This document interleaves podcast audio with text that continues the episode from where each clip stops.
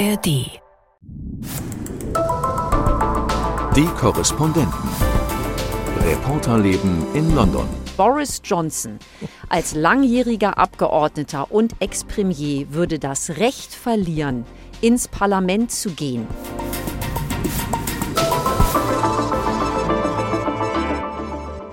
Hallo und herzlich willkommen zum Podcast vom Midford Place. Hier melden sich wieder die ARD London-Korrespondenten. Heute in Stammbesetzung mit Christoph Prössel. Hallo. Gabi Biesinger. Hallo. Und mir, Imke Köhler. Ja, wir wollen hier in unserem Podcast ja immer auch so ein bisschen die Chance geben, hinter die Kulissen zu blicken, wie unser Arbeitsleben und Arbeitsalltag so aussieht. Und der Arbeitsalltag bezieht sich tatsächlich auch aufs Wochenende. Das war nicht so toll. Das kommt da häufig mit rein. Nein, Gabi hat ein sehr bewegtes Wochenende hinter sich. Man muss dazu sagen, wir haben hier immer reihum Wochenendbereitschaft von Freitag 17 Uhr bis Montag früh 9 Uhr. Gedacht eigentlich für Breaking News, also sogenannte Ereignislagen, wobei man, Klammer auf, Klammer zu, sagen darf, dass unsere ARD-Kollegen uns darüber hinaus auch durchaus schätzen an Wochenenden. Aber Gabi, du hattest tatsächlich Ereignislagen am letzten Wochenende in einer Fülle, wie man sie selten erlebt. Du wusstest vorab, dass du dich um Fußball kümmern Ja. würdest, weil Manchester City im Champions League-Finale stand. Aber dann kam es am Ende viel dicker. Erzähl mal.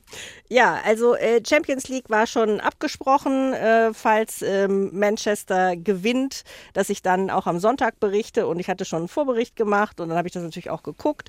Also das war klar.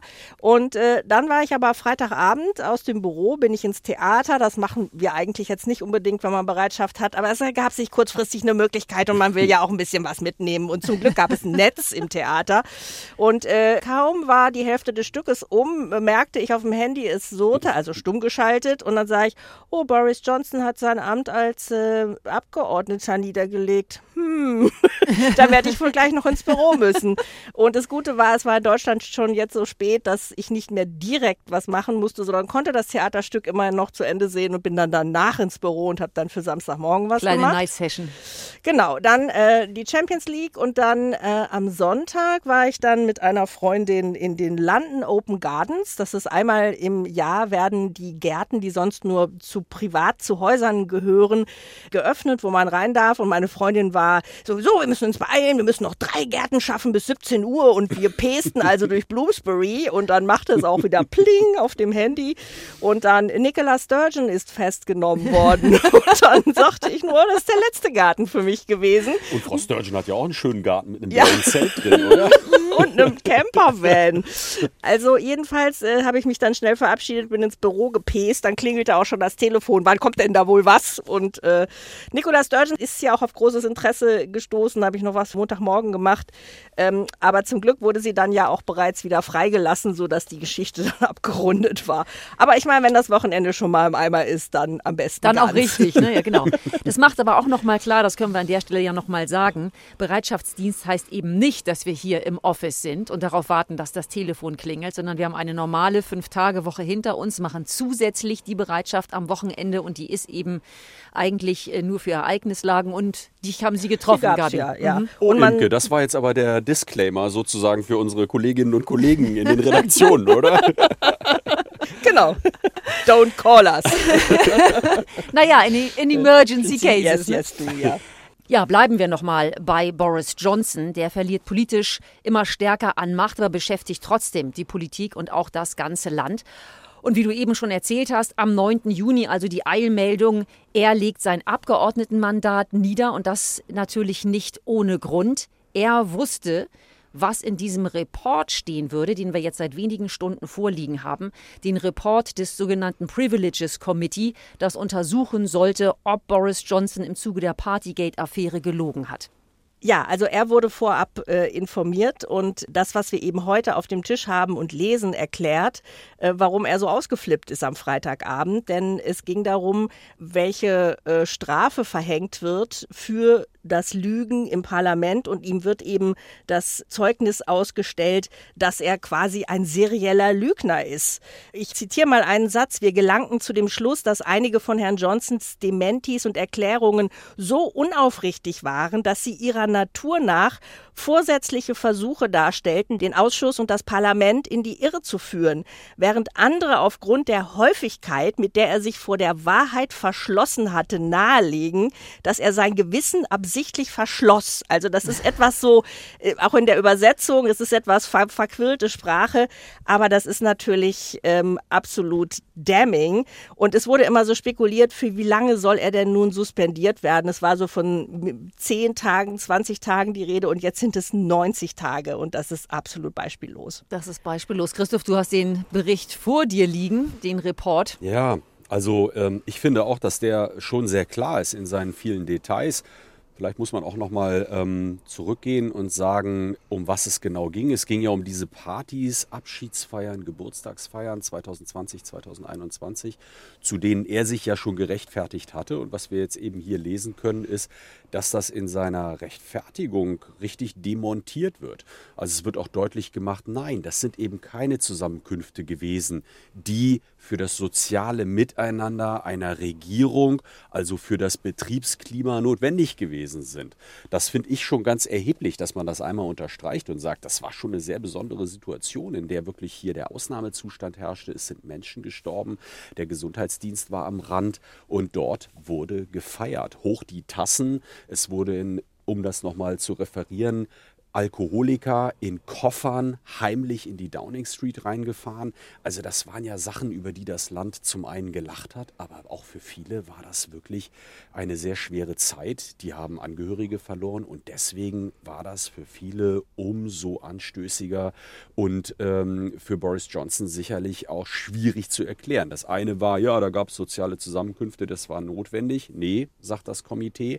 Und das zweite ist die zentrale Argumentation, du hast es eben schon schon, schon erwähnt, in der er ja immer gesagt hat, es habe aber stets den äh, Vorgaben, den rechtlichen entsprochen. Und da gibt es jetzt hier die klare Aussage, es wird nicht von Lüge gesprochen, das ist auch ganz interessant, aber es wird klar gesagt, das entspricht nicht den Vorgaben, das stimmt so nicht, was er gesagt hat und es sei sogar ein Konstrukt, das Boris Johnson aufgebaut habe, um diese Partys zu rechtfertigen und dadurch sei das Parlament in die Irre geführt worden. Und das finde ich ist schon ziemlich deutlich, um es in einer Zahl zu sagen, wie du es gerade referiert hast, Gabi, 90 Tage, wow. Ja, das ist, zehn Tage waren die Schallmauer. Es ging immer darum, zehn Tage oder mehr, denn das hätte bedeutet, dass es Nachwahlen in seinem Wahlbezirk hätte geben können. Und wenn man darauf blickt, auf möglicherweise zehn Tage, und jetzt kommen sie zu der Entscheidung 90, hätten es sein sollen. 90 Tage, das ist so viel mehr. Und gleichzeitig plädiert ja offensichtlich das Komitee auch dafür, dass er seinen Parlamentsausweis verliert. Das heißt, Boris Johnson als langjähriger Abgeordneter und Ex-Premier würde das Recht verlieren, ins Parlament zu gehen Ja. in den kommenden Jahren. Das hat es noch nie gegeben. Das wäre ein Hammer. Ja, das ist ein interessanter Punkt und man fragt sich natürlich auch, gibt es vielleicht äh, Gedanken oder die Debatte wird ja schon geführt, möglicherweise, dass ihm der Weg in das House of Lords verschlossen werden soll. Also die Frage, die ja über allem so ein bisschen schwebt, ist, ist das jetzt das politische Ende des Boris Johnson? Ist das jetzt das Ende des Populismus? Da würde ich mal ein großes Fragezeichen machen. Ja. Aber äh, zumindest Boris Johnson, diese Karriere politisch, es wird immer schwerer vorstellbar, wie der zurückkommen soll. Ja, wobei er sich selber ja, wie immer, wie wir Boris Johnson Ja. kennen, nicht aufgibt. Er hat Nein, ja wie in, Churchill. Er wird eine now. zweite Karriere haben. Er genau. hat ja in seinem Rücktrittsschreiben gesagt, es ist sehr traurig, das Parlament zu verlassen, zumindest für den Moment. Ja. Ja? Also er selber hält sich da eine Tür offen. Und Nadine Doris glaubt daran. Schauen wir mal gerade auf dieses Rücktrittsschreiben. Das hat er veröffentlicht, als eben bekannt wurde, dass er sein Abgeordnetenmandat niederlegt. Und dieses Schreiben hat es wirklich in sich. Man ist nicht erstaunt, dass Johnson nicht leise geht. Aber die Art und Weise, wie er argumentiert und wie er tritt, ist wirklich bemerkenswert. Er hat diesem Privileges Committee vorgeworfen, ein Scheingericht zu sein, hat behauptet, dass die Ausschussmitglieder sich überhaupt nicht für die Wahrheit interessiert hätten, sondern von Anfang an für sie klar gewesen sei, dass sie ihn, Boris, verurteilen würden. Dann heißt es wörtlich in dem Schrieb, ich bin nicht der Einzige, der glaubt, dass hier eine Hexenjagd betrieben wird, um Rache für den Brexit zu üben und ihn rückgängig zu machen. Ja, dass er sagt, ich bin ja naiv gewesen zu glauben, dass man mir fair begegnen würde und mich fair behandeln würde. Vieles von dem erinnert tatsächlich an Donald Trump, wie das Johnson ist im hier Grunde Deep State. Ne? Also, dass es da Administration gibt. Ja. genau, Ja. die im Hintergrund daran arbeitet, die gewählte, von den Menschen gewählte Regierung zu Fall zu bringen. Das ist schon ein dicker Knaller. Das, Das, finde ist ich ein auch. dicker Knaller. Wenn Ja. man sich das in Summe anschaut, diese Wortwahl, Scheingericht, Hexenjagd, dann spricht er mit Blick auf den Report auch von einem zeitlich in die Länge gezogenen politischen Ja. Meuchelmord. Ja. das alles verbunden mit einer Verschwörungstheorie. Also letzten Endes zeigt das, den Vergleich zu Trump haben wir schon gezogen, aber es zeigt, wie unter einem Brennglas, wer Johnson wirklich ist und wie er tickt. Und interessant ist ja auch, dass dieses Committee aus sieben Mitgliedern besteht, von denen vier Konservative sind. Es ist also nicht, dass er da von einer Labour-Mehrheit gehängt wurde. Und ähm, ganz interessant ist, dass jetzt auch noch ein Brief aufgetaucht ist, den er nach seiner Anhörung im März an einen der konservativen Vertreter in dem Committee geschrieben hat, weil am Ende dieser Anhörung wurde er schon so ein bisschen ungehalten und hat auch schon ähm, so ein bisschen die Legitimität dieses Committees in Frage gestellt. Und ähm, da hat er dann geschrieben, ich habe den allerhöchsten Respekt für die Integrität dieses Ausschusses und seine Mitglieder und die Arbeit, die hier geleistet wird. Also so klang das noch im März. Jetzt und da haben sich die Dinge doch etwas verändert. Ja, es ist bemerkenswert zu sehen, wie Johnson jetzt gegen die eigene Partei schießt, gegen Teile der eigenen Partei, gegen Mitglieder des Ausschusses, auch konservative Mitglieder und auch gegen den Premier. Jetzt wissen wir, mit Rishi Sunak und Boris Johnson war das Verhältnis schon länger schwierig und spätestens äh, natürlich seitdem Johnson gestürzt wurde. Aber jetzt greift Johnson ihn unverhohlen an und versucht ihn zu beschädigen und sagt, Rishi ist gar kein Konservativer, der macht keine konservative Politik. Und außerdem ist jetzt ja unter Rishi die Partei so richtig ins Tal abgerutscht, nach dem Motto, als ich, Johnson, noch an der Macht war, stand die konservative Partei in Umfragen viel besser da und auf Rishis Konto geht jetzt eben der Absturz. Das Ja. heißt, er demontiert seinen Nachfolger. Ja, und wahrscheinlich ist äh, Rishi Sunak jetzt auch mit der Frage konfrontiert, was machen wir denn jetzt mit Boris Johnson? Schmeißt man den eventuell aus der Partei raus? Und wie stark ist noch dieser Rückhalt in der Partei? Ich glaube, das ist eine ganz zentrale Frage, weil das Bemerkenswerte an Rishi Sunak ist ja, dass er ein Politiker ist, der zum einen mit einer großen Expertise gerade im Finanzbereich in die Regierung gekommen ist. Ich glaube sogar für Teile der Bevölkerung und der Partei wie ein Technokrat wirkt, aber auf der anderen Seite ist er ja auch derjenige, der dieses Blumenbeet vorbereitet hat für viel weiteren Populismus und rechte populistische Politiker. Das heißt, er macht so einen Spagat zwischen Populismus und Technokratie. Das ist also Post Boris Johnson sozusagen und muss sich dann jetzt trotzdem in irgendeiner Art und Weise davon abwenden, einen Schnitt machen. Und das finde ich ist eine ziemlich interessante Entwicklung. Also ich finde, es ist im Moment gar nicht so einfach vorher zu sagen, wohin jetzt diese Partei hintreibt. Aber ich fürchte, er hat gerade einen sehr, sehr harten Kampf zu kämpfen. Ja. Also mir scheint das jetzt auch so, äh, dass das jetzt wirklich hier das politische Ende für Boris Johnson ist. Also es gibt sicherlich noch die, die ihm nahestehen, die ihn toll finden, die ihn auch sofort wieder nehmen würden. Ich erinnere mich am, am Freitagabend, nachdem dieser Rücktritt kam in der BBC, hatten sie auch Menschen auf der Straße befragt, äh, was sie davon halten. Und dann waren da durchaus wieder Leute, ich würde ihn morgen wieder wählen. Das ist so ein toller Typ. Also äh, das verschreckt die Menschen überhaupt nicht. Aber ich glaube, was jetzt den politischen Apparat angeht, die konservative Partei möchte jetzt wirklich mal weiterziehen und äh, versuchen irgendwie äh, halbwegs vielleicht Schnitte zu kriegen, um irgendwie bei den Wahlen im kommenden Jahr vielleicht nicht ganz unterzugehen. Und solange sie diese Auseinandersetzung an der Backe haben, äh, können sie eigentlich auch nichts liefern, was Wähler überzeugen könnte. Es lähmt auch alles. Diese Causa Johnson ist ja so interessant. Der Mann ist nicht mehr an der Macht, aber er bestimmt trotzdem das politische und alltägliche Geschehen, weil sich alles um ihn wieder dreht und andere Dinge liegen bleiben. Ich meine, wir tun das hier natürlich regelmäßig auch über die politisch brennenden Themen in diesem Land zu reden, aber äh, wir waren gestern bei einem politischen Beobachter hier bei einem Hintergrundgespräch, Ian Dunt, äh, ja. Journalist beim Independent, und der hat gesagt, das ist im Grunde auch einer der Skandale, dass jetzt nun wochenlang wieder die Zeitungen mit Boris Johnson vollstehen mhm. und nicht über Abschiebung von Flüchtlingen, Cost of Living Crisis, verschärfte Gesetze, was Demonstrationen angeht, etc. Also die Themen, die dieses Land irgendwie in den Würgegriff nehmen, berichtet wird, sondern über diese politische Posse im Grunde. Interessant wird, wie es am Montag läuft. Wir haben ja vorhin im Konjunktiv gesprochen, das müssen wir noch auflösen. Dieses Privileges Committee, das jetzt also zu dem Schluss gekommen ist, Johnson hat das Parlament belogen in der Partygate-Affäre, hat dieses Ergebnis nur vorgelegt. Es wird aber darüber im Parlament noch abgestimmt. Es gibt noch eine Abstimmung, die wird am Montag sein. Und insofern, ob der Report angenommen wird oder nicht, müssen wir abwarten. Es gilt als wahrscheinlich, aber deswegen der Konjunktiv, das ist noch nicht alles ganz durch. Ist vor allem ein Gradmesser für die Gefolgschaft äh, bei den Tories für Boris Johnson. Insofern glaube ich auch eine ganz interessante Abstimmung. Also ähm, muss man mal in die Details dann gucken. Beschäftigt uns also auch in der nächsten Woche weiter. das wissen wir jetzt schon. Wir machen hier trotzdem mal einen Schnitt und gehen von der Politik zu Kunst und Kultur. Gabi, du warst nämlich schon wieder auf den Spuren der Kunst und hast die Summer Exhibition in der Royal Academy besucht. Wer sich dafür interessiert, die ist noch bis zum 20. August zu sehen. Ein jährliches Großereignis. Und Gabi, du sagst immer Bilder bis unter die Decke. Ja. Ich nehme an, auch dieses Mal wieder. Was ist denn eigentlich das Besondere an dieser Ausstellung, dass sie einen so großen Namen hat? Ja, es sind eben 1600 Kunst Kunstwerke in elf Räumen und die sind wirklich bis unter die Decke, was manchmal ein bisschen schade ist, weil man da oben gar nicht mehr so genau hingucken kann und sich das angucken kann. Aber die werden aus oder wurden in diesem Jahr aus wahnsinnigen 16.500 Einreichungen ausgewählt. Also wow. eine ordentliche Aufgabe für den äh, Koordinator, den Künstler David Ramfrey und seine Jury.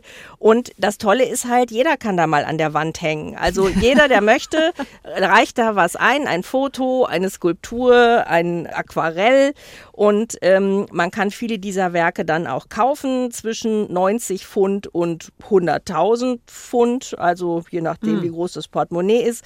Und für die Royal Academy ist das immer eine wichtige Ausstellung, eben auch für die Finanzierung, weil sie eben einen bestimmten Prozentsatz dieses äh, Verkaufsbetrags bekommen. Zum 255. Mal findet das jetzt schon statt und ähm, die bekommen halt keine öffentlichen Mittel, darum ist das wichtig. Und äh, was halt schön ist, ist wie so ein Ratespiel. Man geht da durch und denkt so Profi oder Amateur. Also mhm. ähm, und dann guckt man mal, da steht nichts bei, es sind nur Nummern dran und da hat man so ein kleines Büchlein, in dem man dann blättern kann und sagt, aha, Foto kostet 98 Pfund, Selfie, Handy, interessant. Und dann äh, bin ich da fast gestolpert über eine Styroporkiste. Also ich war halt bei der Preview und dachte, ah, hier wird vielleicht noch aufgebaut oder so. Sah so ein bisschen aus, Handwerker noch nicht ganz fertig und guckte mir die dann genauer an. Dachte ich, ach nee, die ist ja eingekästelt und da ist auch eine Nummer dran. Und äh, dann stellte sich raus, dass das eine Bronzeskulptur ist, die halt aber also es sieht ehrlich aus wie so eine Kühlstyroporkiste. Wie gut, dass sie nicht mit dem Fuß oder? dagegen die ist angemalt. Ich, also wirklich sehr total echt und ist aber aus Bronze und nicht aus Styropor, heißt Veg Box, ist von dem britischen Künstler Gavin Turk und kostet 90.000 Pfund. Also wer sich so eine olle Styroporkiste mal wohin stellen will. Hm. Also es klingt sehr interessant, aber auch so ein bisschen nach einem Sammelsurium. Gibt es da irgendwie einen roten Faden in dieser Ausstellung? Ja, es ist immer so, dass diese Ausstellung ein Motto haben muss, das möglichst so schwammig ist, dass man eigentlich alles damit tun kann. People und, and places. Ja, exactly. like weather oder I don't know. Also dieses Jahr jedenfalls, David Ramfrey hat sich für Only Connect entschieden. Das hat auch noch einen äh, äh, Bezug zu einem Gedicht in Howard's End und er sagt, wir leben in den Zeiten mit den besten Kommunikationsmöglichkeiten seit jeher und trotzdem gibt es so viel Zwietracht, Unverständnis, schlechte Kommunikation. Die Menschen sollen besser, mehr miteinander kommunizieren. Und er hofft eben, dass das bald mit dieser Kunst ihm irgendwie gelingt. Also auch alles ja eine Geschichte, wo man sagen kann, ein bisschen, bisschen alles zusammengerührt. Und was ich aber interessant fand, war, dass er sagt, sein Kriterium für die Auswahl aus diesen Wahnsinns 16.500 Werken ist jetzt nicht zu sagen, oh, das ist aber künstlerisch jetzt besonders anspruchsvoll, sondern es geht darum, dass da so ein Funke überspringt mhm. und dass eben eine, eine Connection entsteht, eine Verbindung mit dem Kunstwerk. Und er hofft, dass das sich auch auf die Besucher überträgt. Und was ich ganz interessant fand, die Rezension in den Zeitungen hier, der Telegraph, zwei Sterne, sagt, oh, lahm, wie immer, drei Sterne immerhin im Guardian, der sagt, also wieder großes Sammelsurium und vier Sterne aber in der Times, die sagt, der jährliche Flohmarkt des Kunsthandels entdeckt den Sinn für Humor wieder wieder. Na wunderbar. Und, und jetzt musst und, du uns natürlich etwas, noch. Hat dich etwas angesprochen? Genau, ist bei gibt dir es, der Funke übergesprungen? Ja, oder gibt es Antworten auf die Frage, die du eben aufgemacht hast? Mit dem Connect, dass mich ja. was connected hat. Ja. ja. Also was hättest du gern gekauft? es gibt ein Bild, vor dem ich wirklich sehr lange gestanden habe, was ich sehr schön fand. Das ist ähm, ein Ölgemälde, eine Frau mit einer Sonnenbrille, Mrs. Sunglasses heißt das auch. Und ähm, das ist eine Künstlerin, ähm, Julia Hamilton, habe ich dann nachgeguckt, die auch eine ganze Serie von, von Mrs. Sunglasses gemalt hat, die in verschiedenen Situationen ist. Und die guckt einen eben so an und hat so eine riesige Sonnenbrille auf. Und ehrlich gesagt, sie sieht so ein bisschen wie Paris Hilton aus. So und äh, ist irgendwie so eine ganz schicke. Und es gibt auch Bilder, wo sie so ein Hündchen trägt und so. Und ähm, das kostet 3000 Pfund immerhin. Okay, kann man, äh, kann man machen. Kann man, nicht muss man fahren. aber nicht. Ja, genau, einmal, einmal Urlaub statt Gemälde. Also da bin ich auch nochmal zurückgegangen. Das hat mir irgendwie, hat mir gut gefallen. Aber es ist noch nicht erworben, offensichtlich. Nein, nein, man kann nein, es noch sehen. Ja, also wie gesagt, wer diese Ausstellung sehen möchte, bis zum 20. August läuft sie noch. Vielleicht ja auch für den einen oder anderen ein Kunstwerk dabei, das man dann als Erinnerung an den London-Besuch mitnehmen könnte. Das war schon wieder unser Podcast für heute. Wer uns schreiben möchte, kann das gerne tun unter podcast.london.ndr.de. Wir freuen uns und sagen Tschüss, bis zum nächsten Mal. Tschüss. Tschüss. Die Korrespondenten. Reporterleben in London. Der Großbritannien-Podcast von NDR Info. Moin, ich bin Corinna Hennig aus der Wissenschaftsredaktion von NDR Info. In der neuesten Folge unseres Podcasts Synapsen knöpfen wir uns ein Thema vor, das auch in der Forschung lange Zeit umstritten war. Climate Engineering, also technische Lösungen, um CO2 aus der Luft zu holen. Dabei kann auch das Meerwasser biochemisch eine wichtige Rolle spielen. Auf Helgoland zum Beispiel wird die Alkalisierung der Meere erforscht. Also man bringt Gesteinsmehl im Wasser aus, es wird weniger sauer, dadurch kann mehr Kohlenstoff aus der Atmosphäre im Meer gebunden werden. Unsere Autorin Jasmin Appelhans hat sich das vor Ort angeguckt. Sie ist selbst Meeresbiologin und sie erklärt, welche Risiken bei solchen Verfahren noch erforscht werden müssen was sie in der Gesamtbilanz bringen und warum wir in der Klimakrise offenbar nicht mehr ohne solche technische Nachhilfe auskommen. Climate Engineering, Unterstützung für die Klimawende heißt die Folge unseres Podcasts Synapsen. Jetzt in der ARD Audiothek und überall, wo es Podcasts gibt.